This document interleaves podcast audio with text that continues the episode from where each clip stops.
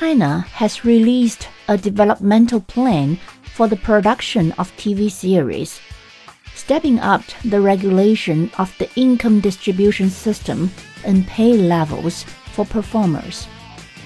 The plan, released by the National Radio and Television Administration, is aimed at promoting fair competition in TV series production, preventing vicious expansion of capital, and encouraging healthy interactions between capital and the development of the industry.